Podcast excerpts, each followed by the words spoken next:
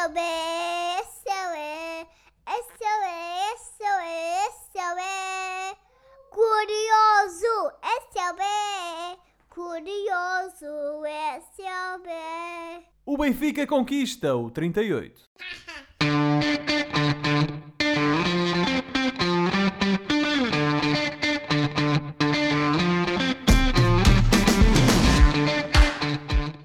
Bem-vindos a uma nova emissão dos Meninos de Ouro, o programa para quem gosta de bola e que está disponível todas as terças-feiras no Spotify, Apple Podcasts, Google Podcasts e em todas as outras plataformas onde se quer ouvir e descarregar podcasts. Eu sou o Filipe Vieira e comigo estão o José Lopes e o João Pedro Oliveira e estamos novamente reunidos para uma conversa sobre futebol. Meus amigos, boa noite. Não vamos adiar o inadiável. José, fizeste a festa? Obviamente sim. Ah, foste pulsinar em Barcelos, andaste ali na... nas- Não, essa Não. parte não. Foi uma festa mais caseira, mas fiz a festa porque Ah, já estava farto de adiar jornada após jornada aquilo que semana após semana. tanto, tanto ansiávamos e portanto foi uma coisa mais caseira, mas bem vivida e que soube muito bem. Imagino que o Oliveira também tenha ido festejar para a casa do Benfica em Londres, não é? Era o João Eh, Pedro e o João Félix. estavam Cer- certamente, eh, certamente que nos vai contar essas peripécias. Eh, e pronto, eh, foi um- uma festa bonita. João Pedro, foste-me festejar a festa do Benfica? Nada disso. Vi o jogo com um portista. Com um portista? E como é que reagiu o portista? Verdade, porque era um amigo que não tinha assim muito o que fazer, não lhe apetecia muito ir para, para os restaurantes ou cafés portugueses apanhar com benfiquistas e portanto vimos aqui em casa. Ah, é? Ele ficou. Alguém tinha que postar alguma coisa nas redes sociais, não é? Ele também disse que, que o Porto foi mais forte ao longo da época. Eh, elogiou as 11 vitórias seguidas e, e o, o, o quão pouca, afinal, era a diferença entre Porto e Benfica. E olha, esse amigo é um, é um ouvinte assíduo dos Meninos de Ouro, portanto, um grande abraço ao Francisco. Ó Francisco, um abraço e para o ano a mais, pá. Para o ano a mais. Não, não leves a Eh, mal. Não, não provoques. Não, isto só funciona. os nossos- os nossos- João Pedro, ó João Pedro, isto, isto só funciona quando há concorrência, não é? Quando há competição. Portanto, Claro, claro. isto é que foi bom.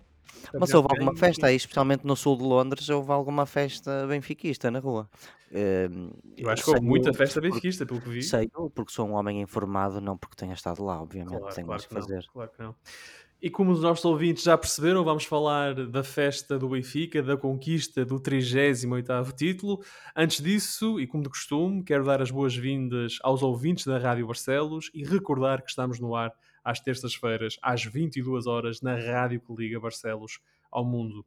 E, portanto, vamos fazer um balanço daquilo que foi a temporada 2022-2023 e começamos esse mesmo balanço com os resultados da última jornada, da jornada 34, e a classificação final. Ora, Rio Ave 2, Famalicão 2, Vizela 1, Sporting 2, isto foi na sexta-feira. No sábado, o Gil recebeu e venceu o Casa Pia por 1-0. O Boa Vista venceu o Chaves por 4-1. O Estoril Praia venceu o Marítimo por 3-1. O Portimonense perdeu eh, com o Aroca por 2-0. O Porto recebeu vitória por- e ganhou por 3-0. O Benfica venceu o Santa Clara por 3-0. E o Braga, para não variar, também venceu por 3-0 o Passos de Ferreira.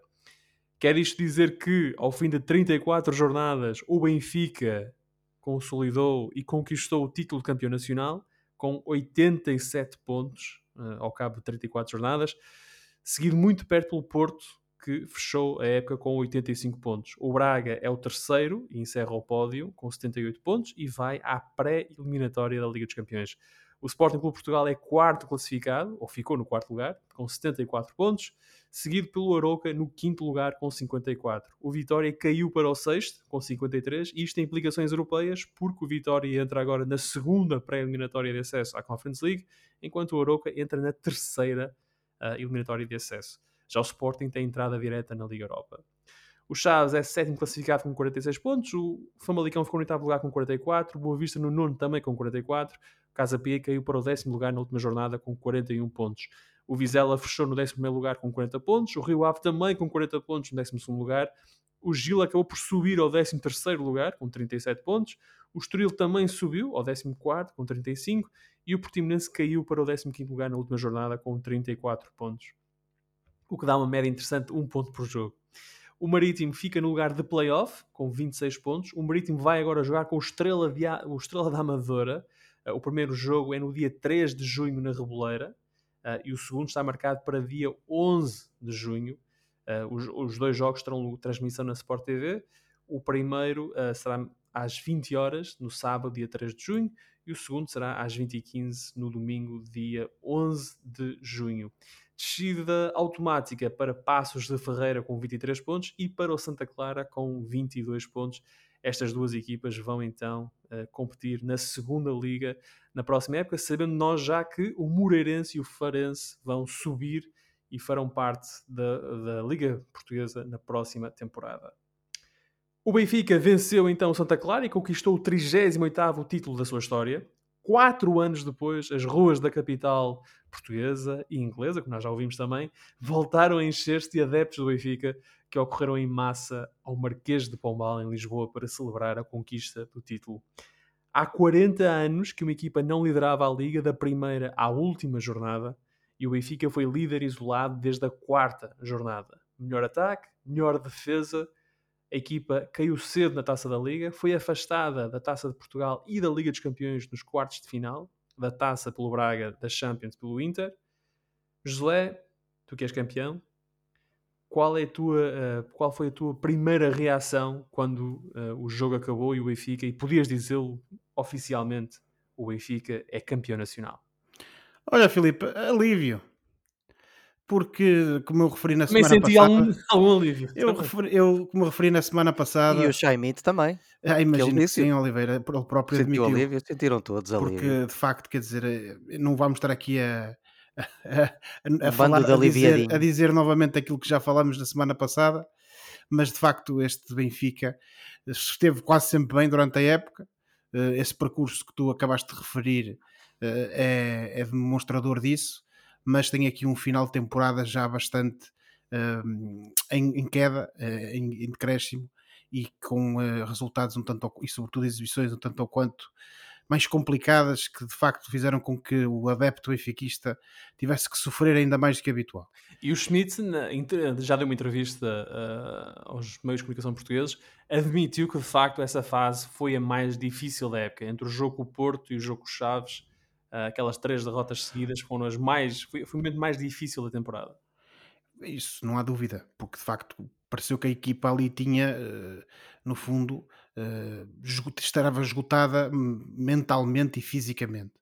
Ah, Como o Oliveira disse aqui já há algum tempo, e eu acho que ele tem razão, o Benfica também Obrigado. acabou por ser beneficiado do ponto de vista da, da forma física da equipa pelo facto de ter sido eliminado da Liga dos Campeões, porque parece-me a mim que se o Benfica tem continuado a ter mais que uma competição, a coisa poderia ter eh, piorado, digamos assim, e hoje poderíamos estar aqui a falar de um outro resultado para o final da época.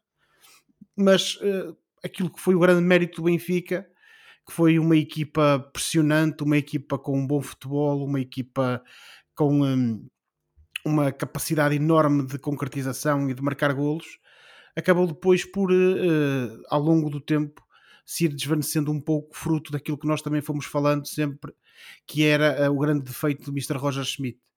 E eh, eu penso que essa parte aí ainda falta ser reconhecida por ele, digamos assim, publicamente, e no fundo tentar pelo menos justificar um pouco aos adeptos benfiquistas o porquê de não ter rodado quando, eh, como todos nós sabemos e falamos isto várias vezes, ele tem a sorte de ter um banco com qualidade. Uh, e jogadores que quando entravam, das poucas vezes que entravam, mostravam que, que a tinham e que podiam ajudar a equipa. Mas uh, o Mr. Roger Schmidt uh, parece-me que também é um homem com sorte, porque de facto acabou por conseguir escapar aos efeitos dessa sua teimosia e não rodar a equipa e conseguiu erguer o caneco no fim de semana passado. Dito isto, acho que isto são questões que têm que ser alvo de, de, de, análise. Tem que haver aqui introspeção dentro do Benfica. E o Roger Schmidt, apesar de ter ganho, tem que aprender com estes erros que cometeu. E naturalmente que o primeiro passo, ainda que seja só para consumo interno, é reconhecer que os teve. O Benfica tem um plantel rico, o Benfica tem um plantel de qualidade, tem um filão em, uh, uh, no Seixal que permite à equipa de uma hora para outra tirar um coelho da cartola chamada, chamado João Neves, que foi fulcral neste final da época do Benfica, que devolveu ao, ao meio campo do Benfica alguma da qualidade que tinha perdido com a saída do Enzo.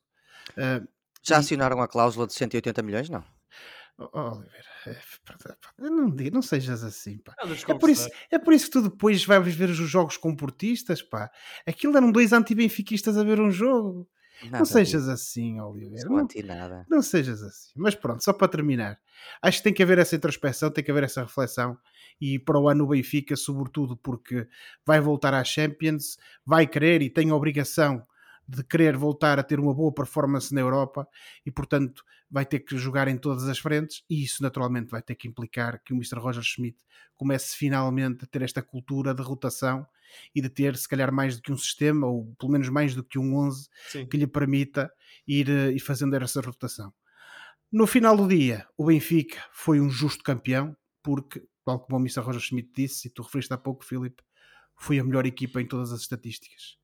Além de ter feito mais pontos, teve mais vitórias, teve mais golos marcados, teve menos golos sofridos. Perante estas evidências estatísticas, podemos falar depois das questões de norte artística, mas acho que aí o Benfica também a leva hum, a- a- acima de- dos outros. Poderíamos falar dessas questões da nossa artística, mas acho que não se pode dizer que uma equipa que chega ao final da época com estes números ah, não é uma justa campeã. Para o ano a mais, eh, esperemos que os adversários do Benfica também eh, melhorem, também sejam mais competitivos, porque, como tu dizias há pouco em off, eh, isto só tem piada se houver concorrência. Arrogância. Até disse em on também. Arrogância, não, Até disse em Oliveira. on. Mas, José, um. Nós já estamos a falar. Ainda está emocionado, ainda estás emocionado. Sim, eu confesso que a noite de sábado foi uma noite muito longa para mim. Mas ahm, estamos em emissão desde setembro, ah, nesta época. E é curioso porque este é o terceiro ano dos Meninos de Ouro, podcast e programa na Rádio Barcelos, e é o terceiro campeão que nós temos. Temos o Sporting no primeiro ano, tivemos o Porto no ano passado e agora o Benfica. Ahm, eh, e portanto, nós temos analisado esta temporada desde praticamente o seu início. E José perguntava-te por um momento que tu, tenhas, que tu achas que tenha sido marcante na época do Benfica ahm, e que ajude a contar a história do 38. Um momento. O momento em si, eu parece-me a mim que é a vitória do Dragão. Até pela maneira como Ok. o campeonato terminou. Porque aquele, aqueles pontos foram eh, essenciais. E foram essenciais não só porque permitiram ao Benfica ganhar na casa do seu adversário, mas também por tudo, tudo aquilo que, que significou. Porque na altura, eh, todos nós ouvíamos aquela conversa do costume: ah, o Benfica isto é, só joga contra os fracos, e eh, quando jogar com o Porto é que vai ser, eh, e o Benfica tem que passar no Dragão. Eh, esse era, era o, o grande cabo das tormentas da equipa do Benfica. E o Benfica chega ao Dragão, ainda que comece o jogo um tanto ou quanto de forma periclitante, acaba por se impor já na altura e acaba por conseguir levar de vencido ao Futebol Clube do Porto naquele jogo. E acho que isso, quer desse ponto de vista futebolístico, mas também desse ponto de vista emocional, eh, ajudou a balançar ainda mais a equipa em direção ao título. Naturalmente que depois tivemos eh, quest- a parte negativa que eu referi há pouco, mas eu parece-me a mim que o momento da época é esse, porque permitiu ao Benfica eh, continuar com essa mentalidade vencedora e continuar em primeiro depois de, de- de passar na Casa do Porto. O Roger Schmidt disse que eh, ficou surpreendido com o facto de as equipas em Portugal perderem poucos pontos. Ah, e o Benfica perdeu poucos pontos. João Pedro, ahm, achas que foi esta competitividade do Benfica, esta capacidade do Benfica, faz ah, em 34 jogos, tem 28 vitórias. Ah, empatou 3 vezes e perdeu 3 vezes. E destes 3 empates, dois são com o Sporting. E um com o Vitória de Guimarães. E, e as derrotas, uma é com o Porto, uma é com o Porto e outra é com o Braga. A, a minha pergunta para ti é um, onde é que esteve a chave do sucesso do Benfica? Foi nesta capacidade de ser uma equipa mais competitiva, mais vezes? Um, ou, para ti, está no outro lado? Não, para mim a chave esteve na regularidade de vitórias em jogos onde Sporting, Benf- eh, perdão, Sporting, Porto e Braga eh, fraquejaram mais do que, do que o Benfica.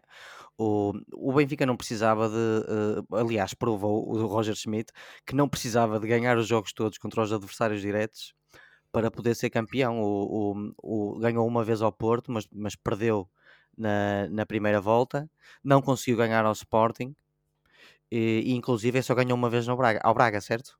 Certo.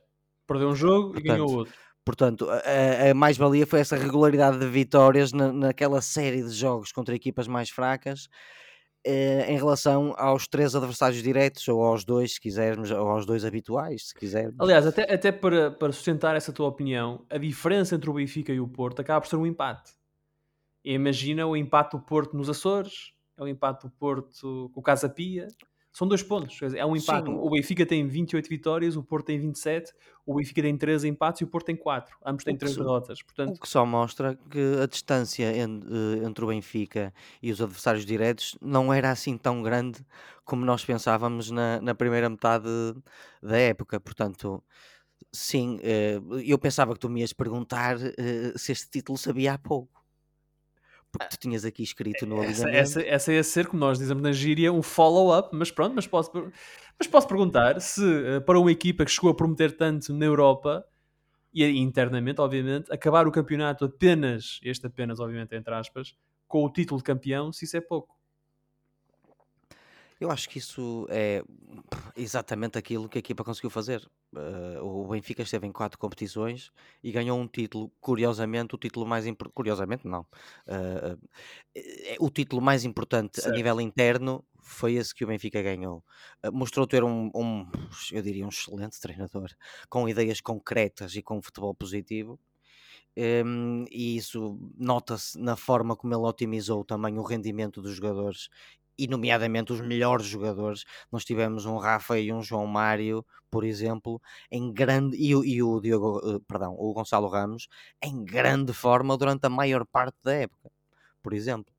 Hum, o que eu acho é que mostrou que apesar de ter um bom plantel com esses craques que nós já referimos, não foi bom o suficiente, lá está, para lutar pelos três troféus internos e- ou, ou- ou por outras, ou se quisermos usar outras palavras, eh, o treinador é que demorou muito a confiar mais nos habituais suplentes.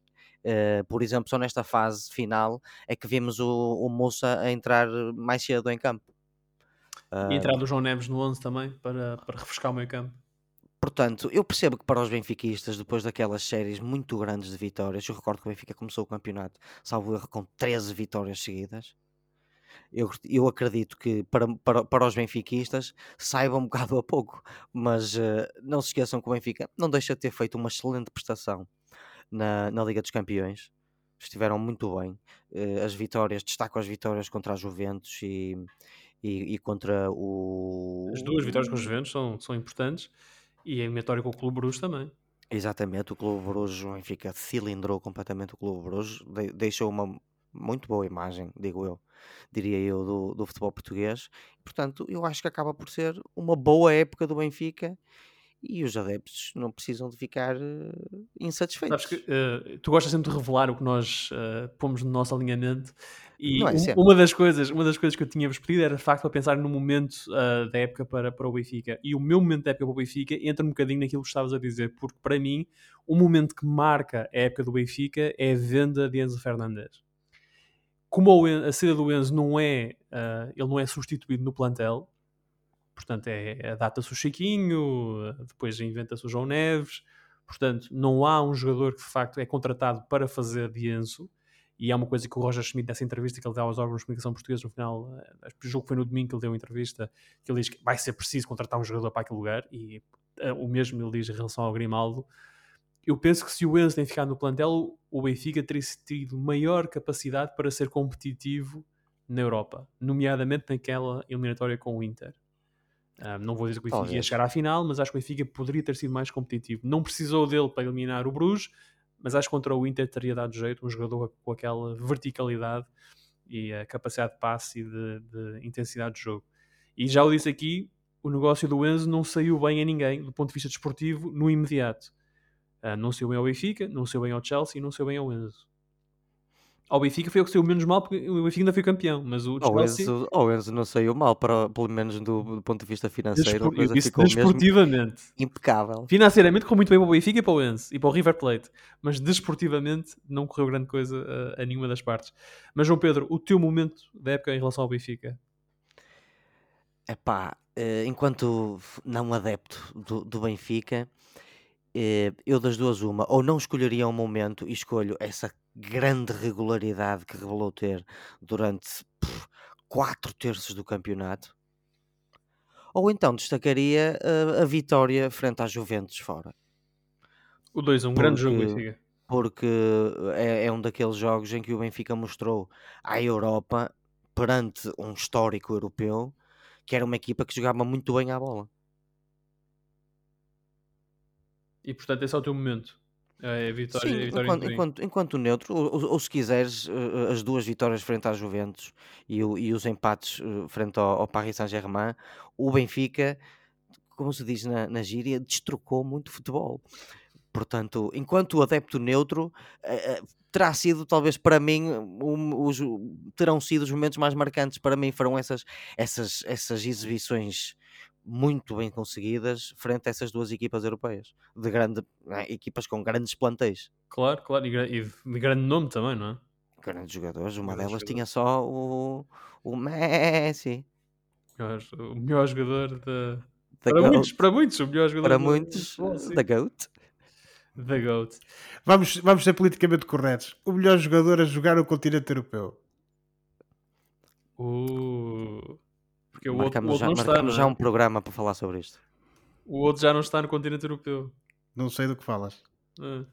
Ah, e, e só para corrigir uma pequena informação que o João Pedro disse que o Benfica ganhou 13 jogos seguidos, isso é verdade, mas era incluir Liga e Liga dos Campeões. sim, sim, em todas as em todas competições as competições, porque em termos de campeonato, obviamente o empate com, com o Vitória foi à, à oitava jornada, portanto não foram 13 jogos seguidos, mas sim, se contares ah, as eliminatórias de acesso à Liga dos Campeões e as sete primeiras jornadas do campeonato, sim, o Benfica teve 13. Foi um ciclo grande de vitórias, Vitórias. e depois empatou mais duas vezes e teve mais um ciclo quase tão grande de vitórias logo a Depois, seguir. depois da derrota com o Braga para o campeonato, Que teve só, foi, que só foi interrompido pelo Braga, depois mais um grande ciclo, enfim. O Benfica foi a equipa mais regular, embora eu repito, não foi assim tão mais regular do que os outros como pensávamos. Pois, porque o Benfica acaba por ser campeão só com dois pontos de avanço para o Porto, portanto, na verdade, ahm, a diferença acaba por não ser assim tão grande quanto pareceu que ia ser eh, em fevereiro, em março. O que, Parecia- o que só nos obriga a elogiar esse homem, esse, esse anjo e diabo, esse. eh, O Sérgio Sérgio Conceição. Conceição, O Sérgio. Conceição. E Estava aqui à procura de palavras bonitas. E João Pedro, é por isso que estás cá, porque essa é eh, a ligação perfeita para o tema seguinte, que é o Porto. O Porto que lutou pelo fim, eh, lutou pelo título até ao fim, mas lá está, ficou eh, a dois pontos do Benfica. O Sérgio, Sérgio Conceição reconheceu o mérito do Benfica, mas disse que a sua equipa foi a mais forte. Quanto às feitas, o Porto venceu a Supertaça e a Taça da Liga, ficou-se nos oitavos de final da Champions. E agora está na final da Taça Portugal, onde eh, defronta o Braga. E esse jogo é no domingo. Eu penso que o melhor que nós podemos dizer do Campeonato do Porto é que a equipa nunca desistiu e forçou o Benfica a lutar até ao fim para garantir o título. José, tu concordas com isso?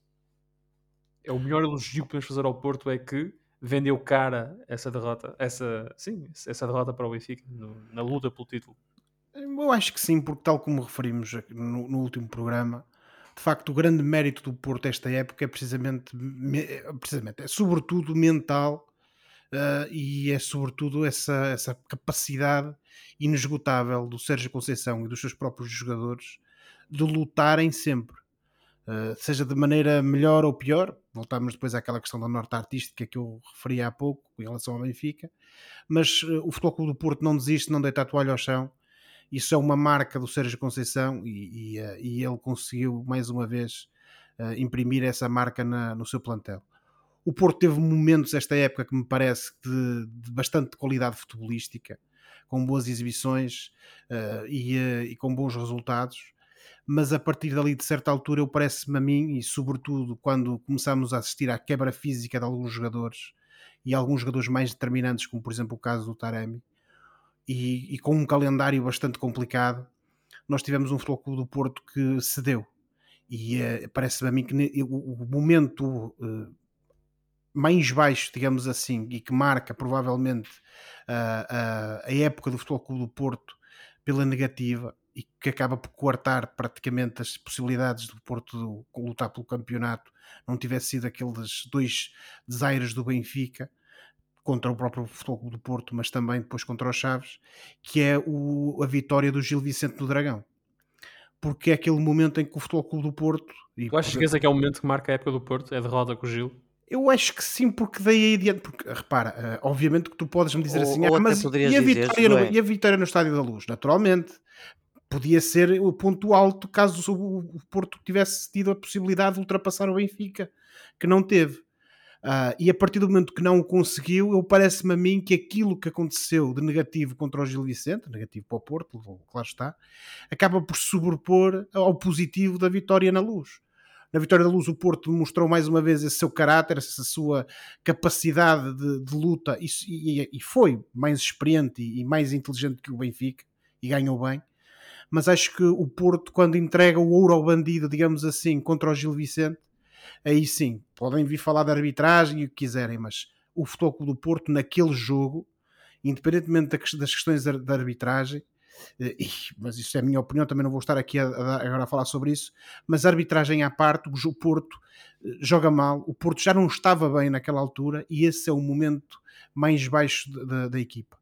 E parece-me a mim que esse, esse jogo contra o Gil e tudo aquilo que tinha acontecido antes e que aconteceu a seguir acabam por mos- mostrar um Futebol do Porto num momento menos bom e é aí que o Benfica consegue, naturalmente com um calendário também mais fácil, mas é por essa altura que o Benfica consegue voltar a ter aquela vantagem grande que tinha e alcançar os 10 os pontos. 10 pontos. Os 10 pontos é nessa noite em que o Gil Exatamente. perde- em que o Porto perde com o Gil. Exatamente, ou seja, tivemos aí o Benfica a aproveitar e um Porto, no fundo, a entregar o ouro ao bandido, como eu referi há pouco. Portanto, esse para mim é o momento que marca o Futebol Clube do Porto. Naturalmente que dá depois aqui razões para isso. Um, o Futebol Clube do Porto também teve uma época longa, como o Benfica, uh, também jogou competições europeias, uh, continua a estar, uh, continuou a estar em praticamente todas as competições internas, coisa que o Benfica não teve e não conseguiu fazer. E portanto, um plantel como o do Porto, que nós já dissemos várias vezes que é um plantel curto, é um plantel limitado. O Sérgio Conceição não tem grande qualidade no banco para poder pôr a jogar. E, e se depois isto associado à quebra física de alguns jogadores, como por exemplo a determinada altura o Taremi, que acabou por ressuscitar, entre aspas, agora mais para o final da temporada e com isso também ajudou a este ressurgimento do Porto e a manter-se na luta. Mas tivemos o, o Otávio, que também esteve lesionado e portanto não, não, pôde, não pôde dar o contributo uh, que dá sempre uh, de forma preponderante uh, ao futebol da, da equipa do, das Antas. E portanto acho que a falta de soluções e isso também acabou por ser por, uh, um exemplo disso acaba por ser o facto do, das várias posições em que o PP teve que jogar durante esta época. Um, e tudo isso junto acaba por demonstrar que o Futebol Clube do Porto por muita vontade que, que tenha por muito querer uh, depois bate numa coisa chamada realidade porque o campeonato é uma prova longa, uma prova de regularidade e naturalmente que se não há soluções no banco para colmatar lesões, para, para rodar a equipa, depois o, o, plantel e o clube ressentem-se disso. Acho que fica aqui a dúvida de saber se o Sérgio Conceição vai continuar na próxima época ou não. Acho que só os próximos as próximas semanas é que, é que permitirão uh, perceber isso. Mas, uh, independentemente de quem for o treinador do Futebol do Porto para a próxima época, e ainda que a partida seja o Sérgio Conceição porque tem contrato, acho que tem que haver aqui investimento e investimento criterioso, porque uma equipa como o Futebol Clube do Porto precisa de um plantel mais rico e precisa de mais soluções, porque eu estou em crer que se isso tivesse acontecido durante esta época, uh, e ainda que o campeonato tenha acabado só com dois pontos de diferença entre os dois da frente, parece-me a mim que o Porto teria sido um adversário ainda mais difícil para o Benfica. Um, eu quando penso na época do Porto, embora concorde com muito aquilo que tu disseste, José, um, o momento que eu destaco para o Porto é precisamente a vitória na luz. Porque numa altura em que o campeonato poderia ter ficado resolvido, e se perguntares pela perspectiva do benfiquista, eu diria que devia ter ficado resolvido ali, o Benfica devia ter ganho aquele jogo e acabado com o Porto, digamos assim, um, com 13 pontos de avanço. Ou pelo menos não perdido, não é? Ou pelo menos não ter perdido mas o, a vitória do Porto na luz mostra uh, aquilo que nós costumamos dizer, a fibra daqueles jogadores, a fibra daquele treinador, um, aquele querer mais que, que, que, tanto personifica o Porto e o Porto de Sérgio Conceição em particular. E acho que é isso que, que, torna o Porto um adversário difícil, é isso que torna o Porto um adversário valente e é isso que faz do Porto um adversário um, competente e que leva o Benfica a ter de lutar até à última jornada por este título quando o Benfica foi, em relação às outras equipas, muito superior, mas o Porto nunca deixou o Benfica sentir-se confortável, mesmo quando estava com 10 pontos de atraso. E acho que essa vitória, por tudo isso que mostrou e significou, uh, o facto de o Porto, como campeão, ter ido à luz e ganho aquele jogo e, e ter jogado de uma forma autoritária e feito talvez a melhor exibição da temporada. Eu não sei se vi o Porto a jogar tão bem uh, no resto da época como jogou naquele dia na luz. Eu, eu identifico esse momento. E depois lá está, como o João Pedro disse, o nosso ouvinte Francisco revelou, as tais 11 vitórias seguidas no final da época, de facto, mostra uma equipa que acreditava, e eu tenho a certeza que no Olival os jogadores e os, e os treinadores da equipa técnica do Porto acreditavam que iam ser campeões no sábado. O Benfica ia escorregar e que o Porto ia aproveitar. E o facto é que o Porto venceu e venceu facilmente o Vitória de Guimarães. João Pedro, virando agora a bola para o teu lado, onde é que o Porto falhou neste campeonato para o ter perdido? Porque o Porto arrancou para esta época como campeão em título. Olha, o Porto falhou em muito pouco, visto que, como já referimos, acabou o campeonato a dois pontos do, do campeão efetivo. Uh, o Futebol Clube do Porto de Sérgio Conceição acaba esta época com o segundo lugar, que deu qualificação direta para a Liga dos Campeões. Uh, ficou pelos oitavos de final da, da Liga dos Campeões deste ano, depois de uma fase de grupos muito boa que começou mal com duas derrotas complicadas, a equipa podia ter sido abaixo e partiu para exibições, provavelmente das melhores exibições da época. Foi nessa fase de grupos. E, e não esqueçamos que o Porto ac acaba o, uh, está neste momento com a possibilidade de acabar a época com dois títulos. Portanto, com um plantel que nós, eu acho que concordamos com isso, que é inferior ao do Benfica, não se pode dizer que tenha feito uma má época ou até procurarem fatores muito grandes de, de, de, de falhanço do Porto, porque esta acaba por ter sido uma boa época para, para os portistas, apesar de terem falhado o objetivo principal que era serem campeões. Uh, eu, eu, eu, eu, diria que foram demasiadas derrotas, e lá está, foram aqueles jogos em que o Benfica ganhou a maior parte, o Porto fraquejou, o Porto perdeu com o Rio Ave e com o Gil Vicente que, que, são jogos que normalmente uh, não perdem. E depois empatou com o Estoril, com o Santa Clara, com o Casa Pia e até com o Braga. Um, concordo com uh, muito do que disse o Josué e acrescentaria só um, uma pequena particularidade. Acho que o, que o, Porto precisa de melhores laterais, portanto, aqui concordo também com o meu amigo Francisco que também, que também referiu isso. Um, não é que eles sejam maus. O, o Zanuzzi foi um jogador que até teve uma evolução visível, creio eu, no, no Porto. O Vendel não é assim tão mau, mas é, não são assim grande coisa. Eu acho que o João Mário, por exemplo, é um desperdício lateral com a qualidade técnica que tem e é um jogador que não jogou sempre durante esta época. Um, Teve algumas lesões também e também teve o azar de ser fustigado por algumas lesões. O PP idem, uh, portanto, isto sou eu, como dizem os ingleses, grasping at straws, um bocado para encontrar uh, uh, momentos de falha no Porto, ou pontos de falha no Porto, que não tenham sido referidos por vocês, mas também, é como eu digo, o Futebol Clube do Porto acaba por ter falhado em muito pouco se fizermos uma retrospectiva da época. Então qual é que será o momento do ano para o Porto, nos teus Uh, Olha, a teu ver.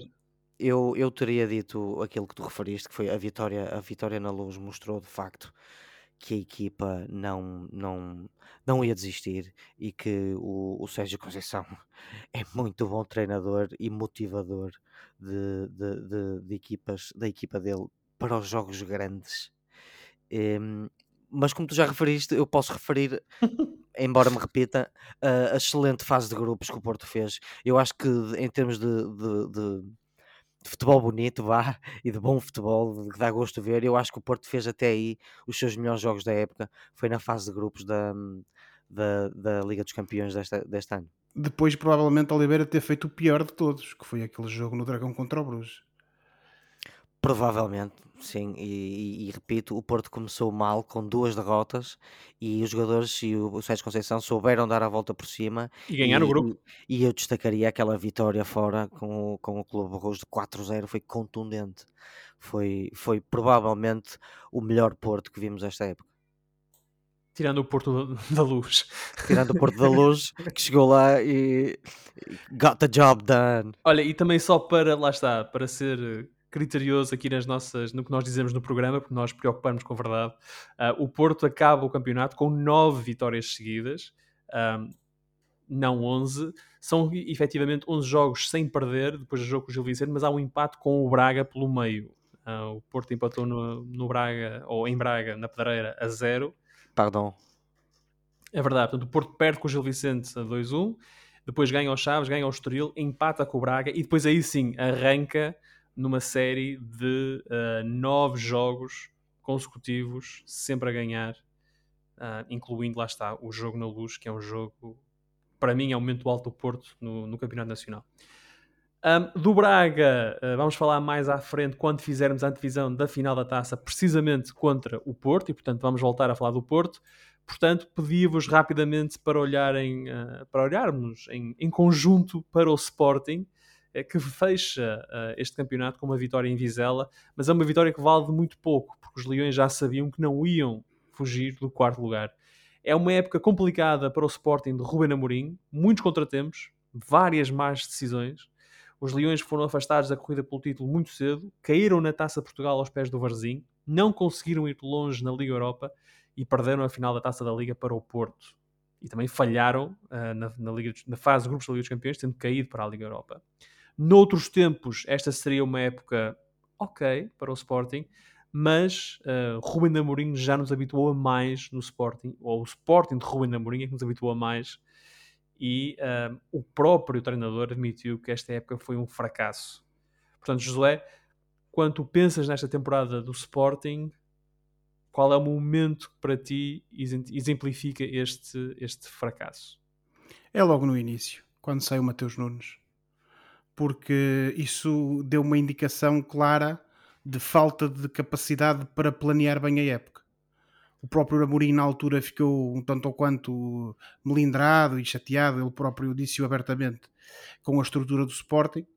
Uh, mas eu penso que depois também, se o Amorim se pode queixar disso, nessa, desse episódio do, do Mateus, e parece-me que foi um, a perda de, de um jogador-chave numa altura muito complicada.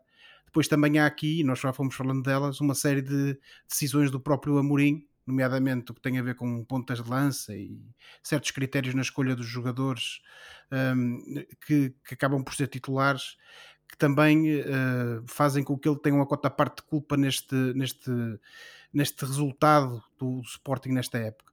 Mas e também para não me alongar muito, eu acho que se formos procurar aqui um, um denominador comum, uma razão para esta má época de Sporting, é sobretudo um mau planeamento. Nós sabemos que o Sporting não nada em dinheiro, não é? Tem que vender jogadores para fazer face aos seus compromissos, isto é admitido pela estrutura, mas quando há necessidade e quando se vai ao mercado tem de haver critério, tem de haver uma visão e, sobretudo, tem de haver um plano quando isso não existe e depois se gasta dinheiro em jogadores de qualidade duvidosa ou que custam muito dinheiro, mas depois não jogam, então isso é mau planeamento, porque não podes fazer nenhuma coisa nem outra, sobretudo num clube com recursos limitados.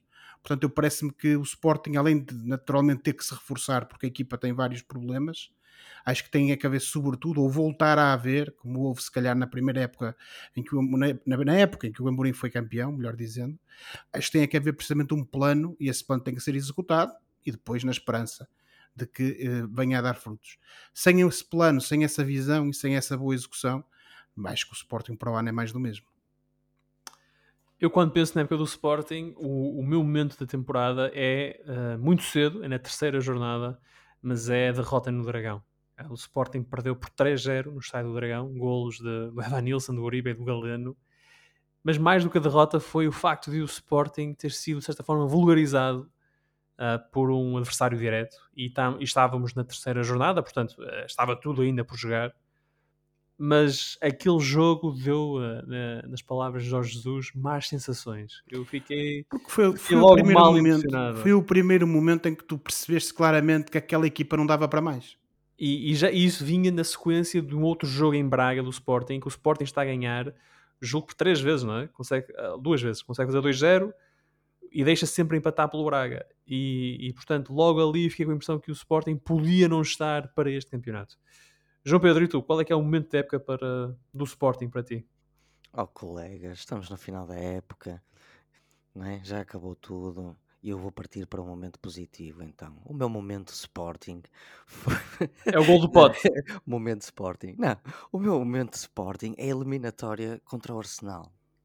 Que foi um- um- uma série de dois jogos que mostrou que de facto o Ruben Amorim é bom treinador e até tem ali alguma boa matéria-prima. Porque o, a equipa do Sporting nessa eliminatória, sabendo que era inferior ao adversário, jogou muito com a força de vontade e com inteligência. E, e pronto, eu queria acabar. E eh, também eh, teve este muita momento. sorte, Oliveira. Eu queria. Mas a sorte protege os, auda- os audazes. Certo, E- estamos de acordo. E, e ninguém, ninguém ganha sem um bocadinho de sorte. Portanto, eu escolhi um momento positivo do, do, do Sporting. Eh, O Josué ah, ah, de- falou da, da. Qual foi a palavra que usaste, Josué? Para justificar a, a, a má época do Sporting? O Falta de termo planeamento. falta de planeamento. Eu não é muito diferente. Eu usei as palavras má gestão do plantel. Portanto, vai dar um bocado ao mesmo. Ahm, e nós já falámos disto. Foram as saídas mal colmatadas, n- nomeadamente as do, do, do Mateus e do Nuno Mendes. Em, eu, eu falo do Palhinha também, mas de facto o Ugarte eh, eh, tem, feito um- pelo menos um final de Fez uma época. bela E- época. e podemos dizer fez uma bela época. É um tipo que claramente vai para voos mais altos. E por que não dizer também que até o João Mário, nestes últimos dois anos, também terá feito falta ao Sporting com a sua experiência, Certo, certo. por exemplo. Mas isso era, era, era outra conversa. Reparo que o Coates, por exemplo, acaba a época de rastos. E, e pergunto, será que o Sporting precisa de mais um central? Eh, eu acho que houve algum azar com o Santos Just, San, San Just, Just, justo, né? que é, que é eu parece, pareceu-me ser muito bom central, mas tem, teve muitas, muitas lesões. ahm, portanto, enfim, não, não há Oh, muito mais a oh, dizer. Oliveira, mas deixa-me deixa só dizer uma coisa. Diga. também para não nos alongarmos muito. Aí é que também notas a questão do planeamento. O Exatamente. por muito bom jogador que seja, ele vem lesionado para o Sporting. Ele chega ao Sporting lesionado. Ele é Exatamente. apresentado lesionado. E por, quer dizer, tu vais contratar um jogador e ele não foi barato, que já tem um histórico de lesões, de propensão para lesões, utilizando aqui um termo dos nossos tempos de Championship Manager, não é? Que tem propensão para lesões e vais dar um balúrdio por ele. O tipo, o homem é bom jogador, eu disse, não tenho dúvidas. Mas se estiver sempre a lesionar-se, que contributo é que ele dá à equipa? E podemos dar outros exemplos. Sim, Aquele grego, o Sotiris, custou 3 milhões de euros, nunca jogou praticamente. O, O Bellerin, o Bellerin custou 2 milhões de euros o empréstimo dele, praticamente nunca Lesi- jogou. Jogou lesionou. os gaio. não Epá, não, não é para perceber. E depois também tens a, a- a questão principal, o que nós até parece que, que- que temos tido no programa como principal, que é do ponta de lança. O, o, o Paulinho não chega Eu, para as eu sobre encomendas. isso não digo mais nada porque senão vão É. dizer que é, é má vontade da minha parte. É, a opá, o- é, um, é um jogador com um excelente sentido coletivo, mas não é um jogador que marca muitos golos. Aquele, aquele falhanço recentemente contra o, Contra o Benfica? contra o Benfica é, é mais do que sintomático da necessidade do Sporting ter um ponta de lança que meta bolas lá dentro. O Chermiti é muito novo, é um, é um bocado como abrir uma, uma melancia para, para a próxima época. O, o Amorim deve perguntar se será se, que o Chermiti é bom o suficiente para ser um segundo ponta de lança para o Sporting na próxima época, ou um segundo barra terceiro. Também é outra questão que muito importante que o Sporting tem que, tem que verificar, que é a do ponta de lança. Tudo isto para resumir duas ou três palavras, que é má gestão do plantel. Estou muito curioso para ver qual é que vai ser o, mercado do Sporting ah, e o que é que Ruben. Amorim vai pedir e, e o que é que o Sporting vai efetivamente, efetivamente contratar ah, para a próxima época. Portanto, o Sporting termina ah, o campeonato no quarto lugar, acaba aqui na próxima temporada, jogará em termos de competições europeias na Liga Europa. Quem esteve na Liga Europa, mas não vai estar na próxima temporada, portanto, esteve, aliás, nem foi na Liga Europa, foi na Europa que o Gil andou ah, nesta época, mas não vai estar na próxima. Uh, foi o Gil Vicente e, portanto, o Gil com o Fran Navarro em destaque venceu na última jornada do campeonato, mas foi uma época cheia de altos e baixos, com a tal estreia na Europa e a vitória no Dragão uh, num lado, né, no, no lado dos altos, e depois aquelas duas longas séries de jogos sem ganhar e até um- algum tempo passado na linha d'água como uh, os momentos mais baixos da época uh, do Gil. Tudo isto na balança, Josué, o que é que tu achas que foi uh, a temporada 22-23 do Gil Vicente? Foi fraca, Filipe. Naturalmente que é sempre positivo a manutenção, mas foi fraca. Costuma-se dizer que o que pau que nasce torto nunca se endireita, e de facto foi assim. Tudo começou com aquela inesperada saída do Ricardo Soares, o timoneiro da- que levou o Gil à Europa, eh, para o Egito, eh, que infelizmente não lhe correu bem, mas isso são coisas de- do futebol. Eh, mas para o Gil Vicente também não correu bem, porque o planeamento da época foi, foi estragado por isso. Por isso, e pela saída do Tiago Lenho, que era o diretor desportivo nas últimas temporadas do, do, do Gil Vicente Certo. e que também foi para o Marítimo. E portanto, basicamente, aquilo que era o pilar da, da estrutura de futebol do Gil Vicente ruiu logo no início da temporada. E portanto, o Samuelino e o Pedrinho. Pronto, exatamente. Vai. Já para não falar da saída de jogadores que foram determinantes na época passada. Portanto, Eh, esse- posso, esse- posso só dizer uma coisa, Josué? Isto é uma questão muito comum às equipas pequenas ou ditas pequenas eh, em Portugal. Depois de fazerem uma época melhor do que, do que a expectativa, Estamos eh, de acaba- acordo. acabam sempre por ser um bocado desmanteladas. Estamos de acordo. E naturalmente que houve essas peças E- fundamentais que saíram. E o Ivo Mas- Vieira, ninguém pensou que ia correr assim tão mal. Não é? Pronto, Também. mas eh, independentemente dos méritos ou deméritos do Ivo Vieira, eu acho que houve este problema, da, este pecado original na época do Gil, que é precisamente isso. Há, Concordo. há, há- há malta determinante que saiu e ao mesmo tempo tinhas que acelerar a- a- o planeamento da época porque ias jogar depois pré-eliminatórias para conseguir chegar à, à Conference League. E, portanto, tudo isto misturado e com as saídas dessas pedras importantes que o Oliveira referiu, fez com que o Gil não só ficasse com um plantel de qualidade duvidosa, parece-me a mim, como também se visse abraços com um treinador, que foi o caso do Ivo Vieira, que também deixou muito a desejar, como vocês referiram. O Certo. Daniel Souza teve o mérito de, quando chegou, a melhorar a performance da, da, da equipa.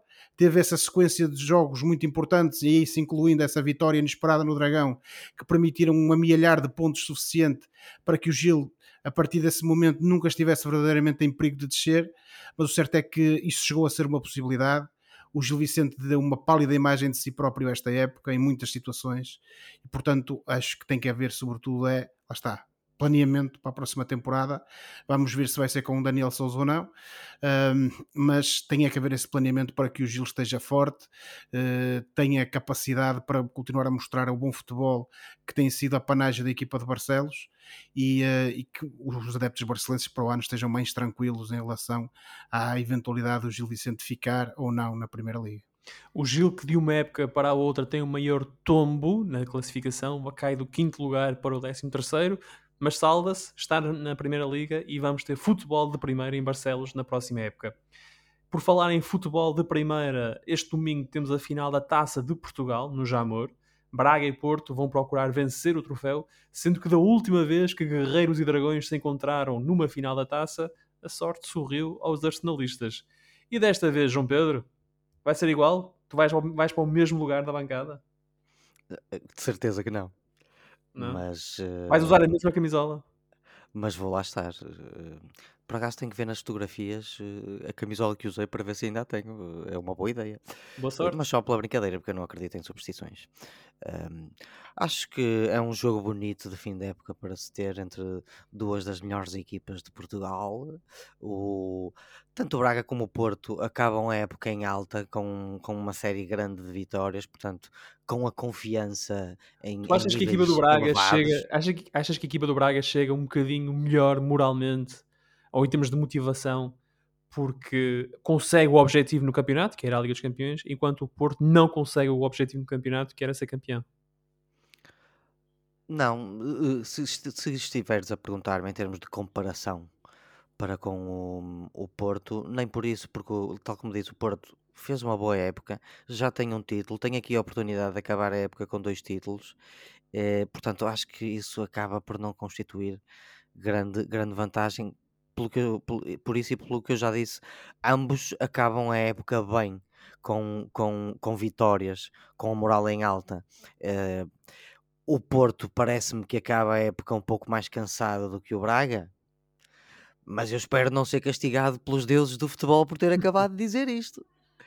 Ah, Mas então diz uma coisa: tu estás confiante que o Braga vai levantar a taça? A quarta taça?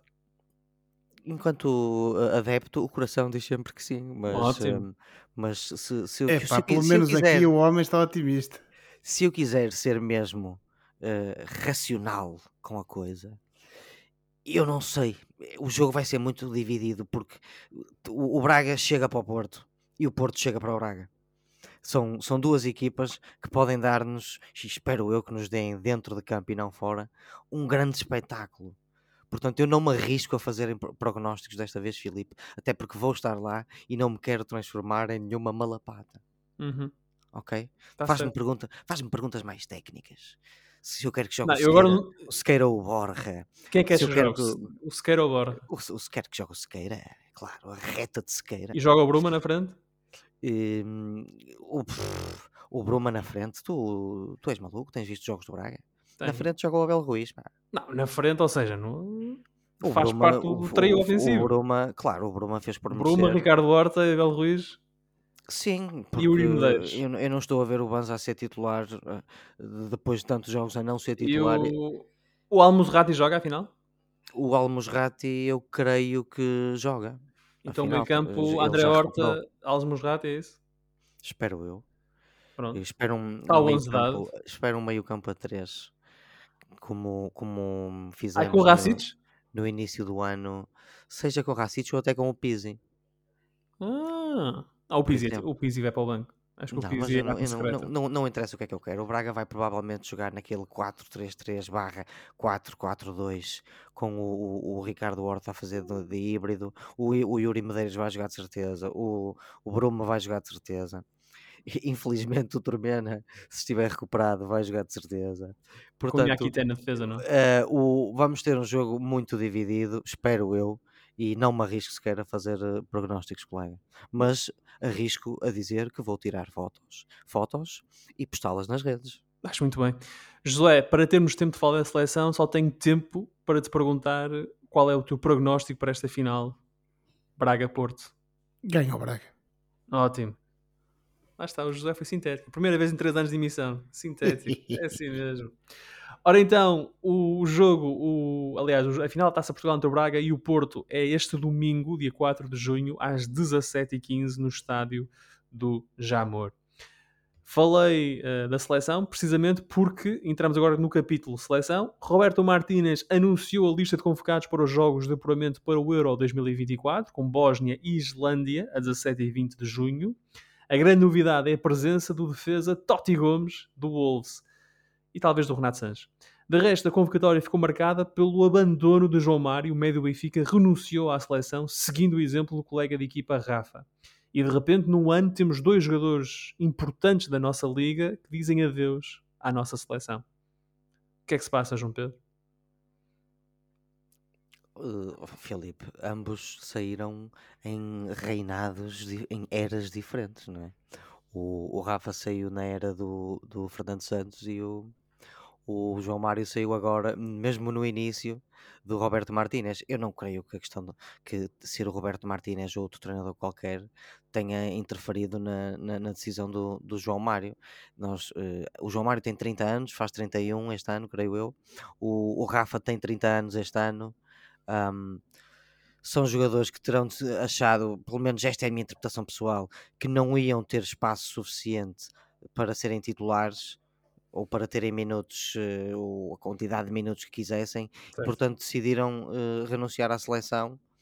Isto ou então o Benfica anda aí a fazer a cabeça aos, aos jogadores para abandonarem e para se concentrarem só no Benfica, que agora é um culto satânico. Não, não, pode, não pode ser isso. Portanto, o que é, qual é a explicação razoável? Achavam que não iam ter, que não iam ser titulares. Não valia a pena ir à ter- seleção para não jogar. Achavam que não valia a pena ah, ah, ir à seleção. Josué, É uma pena, é uma pena porque o João Mário é uma boa adição ainda eh, a este plantel e concordo contigo, alguma estranheza com o Renato Sanches eh, que fez uma época um bocado irregular e com Ele o Totti jogou. Gomes, eh, ele que até tem bastantes minutos, eh, alternou bastante entre a titularidade e o, e o, e, eh, e o entrar nas, nas segundas partes. Estranho um bocado, mas desculpa, passa para o Josué. Não, ia perguntar ao Josué se ele concorda com a tua leitura ah, sobre a razão pela qual o João Mário deixou a seleção. Também foi Mas- isso. Ele se- sentia que não ia jogar, então disse: mais vale não ir. Ele convocado, segundo o que disse o Mr. Roberto Ia Martínez, ele ia ser, estava na convocatória. O Rafa também ia. O Rafa e o também Rafa ia supostamente também ia, não é? Eu acho que eh, são jogadores que se sentiram de uma maneira ou de outra eh, como subaproveitados, entre aspas, na seleção.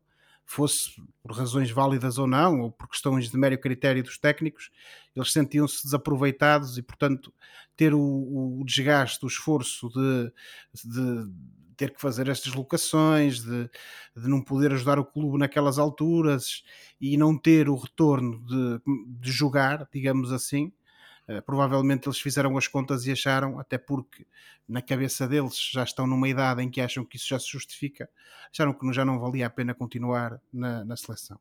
Há muita gente que tem outras leituras, eu não vou estar aqui a especular, acho que terá sido uma, uma, uma decisão mais objetiva do que outra coisa e, e feita com bastante pragmatismo e provavelmente parece-me que será por aí que o João Mário também terá decidido uh, não representar mais a seleção nacional.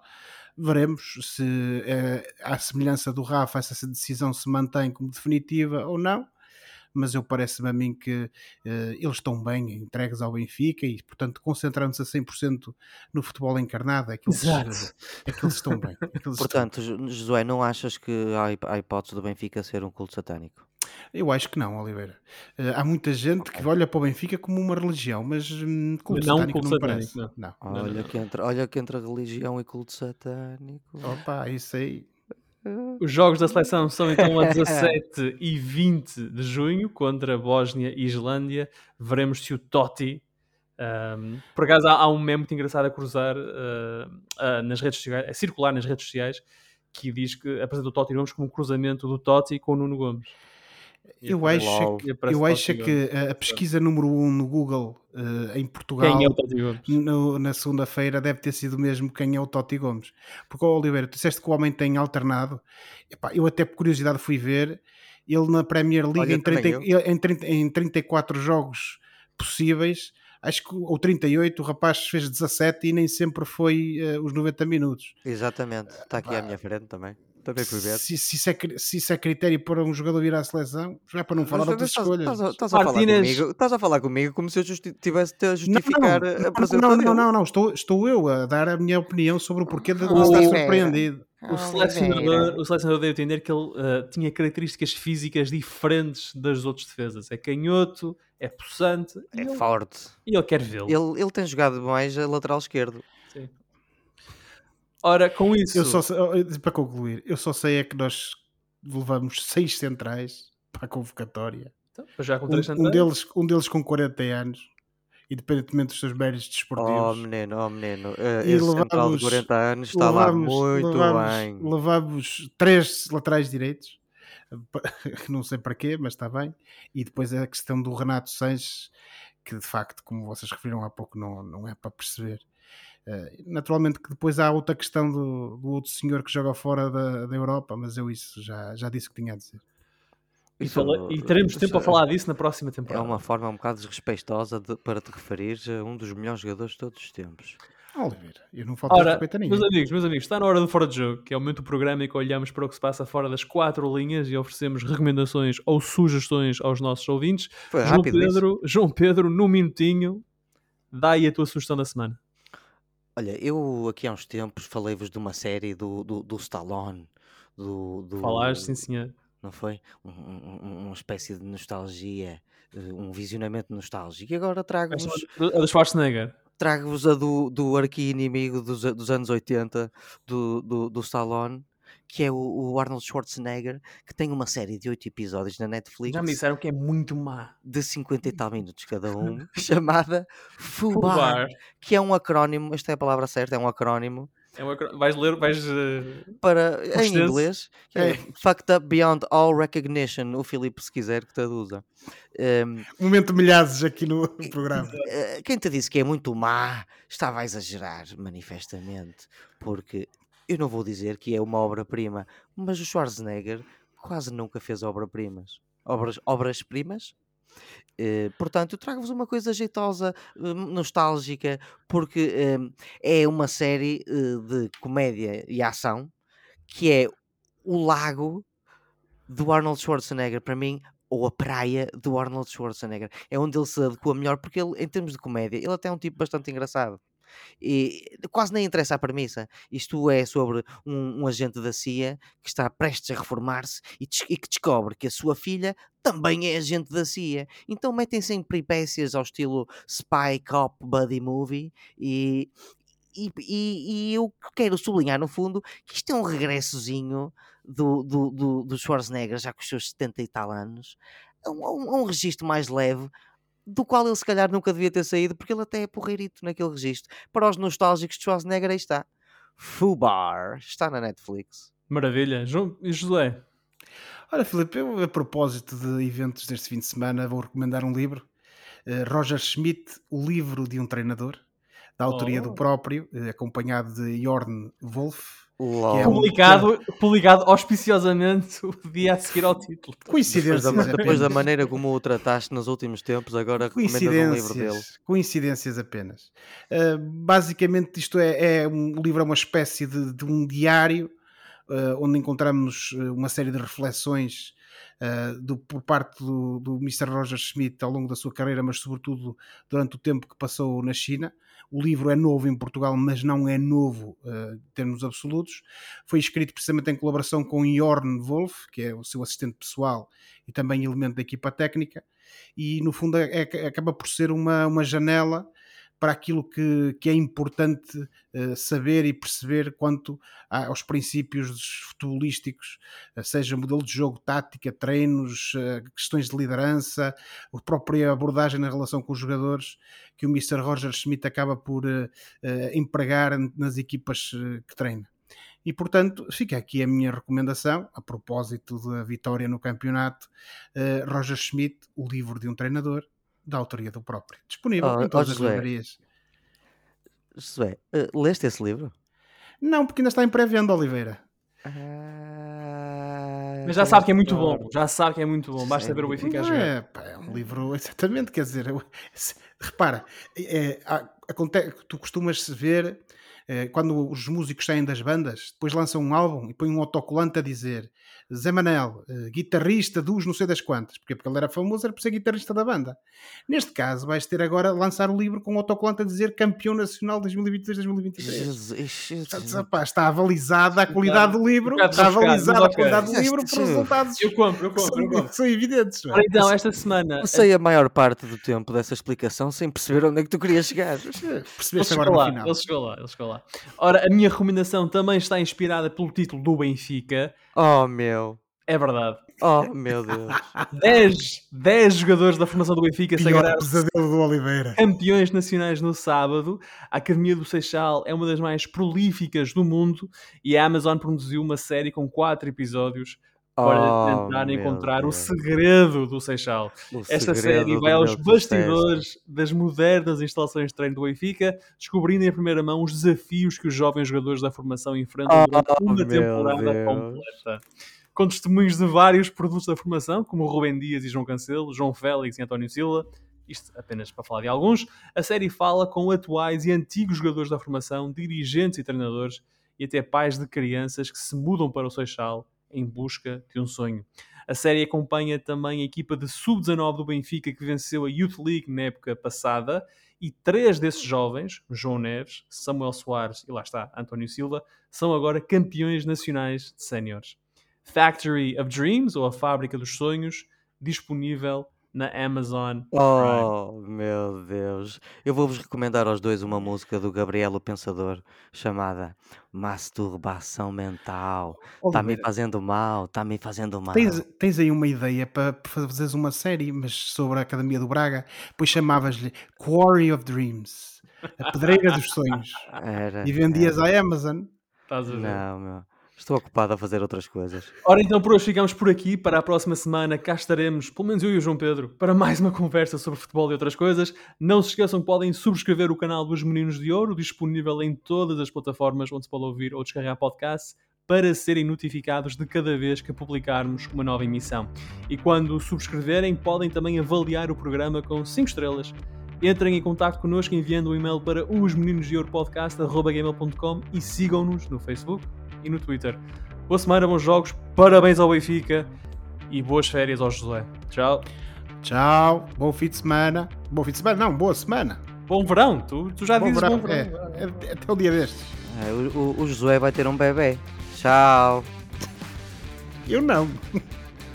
Alguém há de ter por ele.